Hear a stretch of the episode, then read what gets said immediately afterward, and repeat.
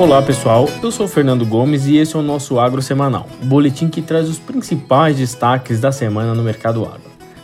A semana foi de queda para o preço da soja no mercado internacional, com redução de 0,1% nessa quinta-feira frente à última sexta, para 14 dólares e 95 centos por bushel. A melhora da condição para a parte das áreas produtoras americanas influenciou o mercado, com a área da oleaginosa em condições de seca caindo de 57% para 50%.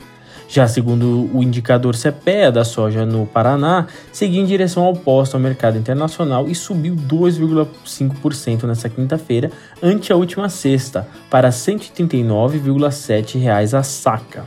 O milho seguiu o mesmo racional da soja em Chicago e apresentou desvalorização nas cotações, com as áreas americanas do cereal em condição seca saindo de 64% para 55%.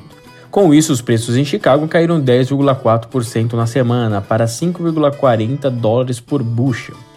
No Brasil, a colheita do cereal segue ganhando tração, com 39,3% da área colhida até o último dia 15, segundo a Conab. Apesar do aumento da oferta, a demanda melhorou e os preços internos apresentaram alguma reação. O indicador milho B3 em Campinas encerrou essa quinta-feira com alta de 0,7% frente à última sexta-feira, para R$ 57,70 a saca. No mercado de trigo, os últimos bombardeios nas instalações portuárias ucranianas e a não continuação do acordo do Mar Negro criou um cenário de incertezas quanto à disponibilidade para o mercado cereal.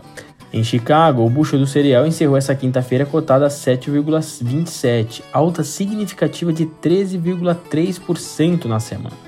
Enquanto isso, no mercado local os preços também reagiram positivamente. No Paraná, segundo o CPE, em média, a tonelada do cereal encerrou em 1.349, alta de 1,2% na semana. No mercado de arroz, o destaque vai para o mercado internacional também.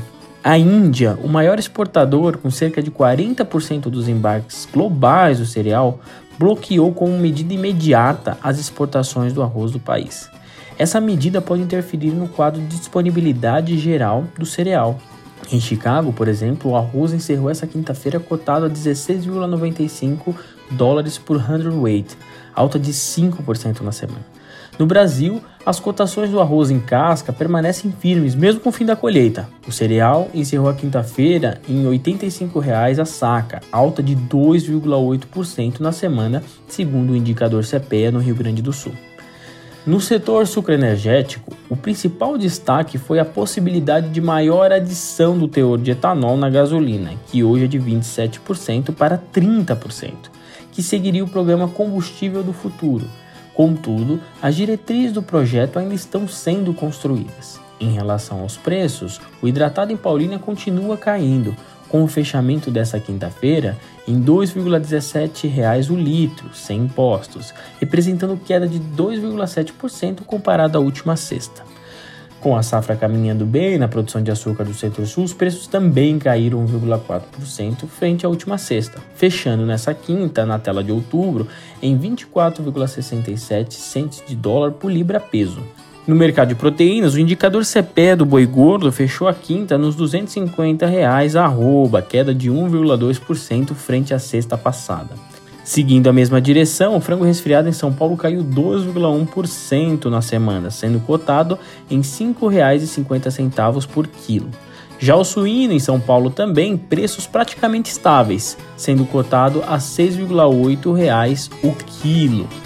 Por hoje é isso, pessoal. Bom final de semana e até a próxima sexta.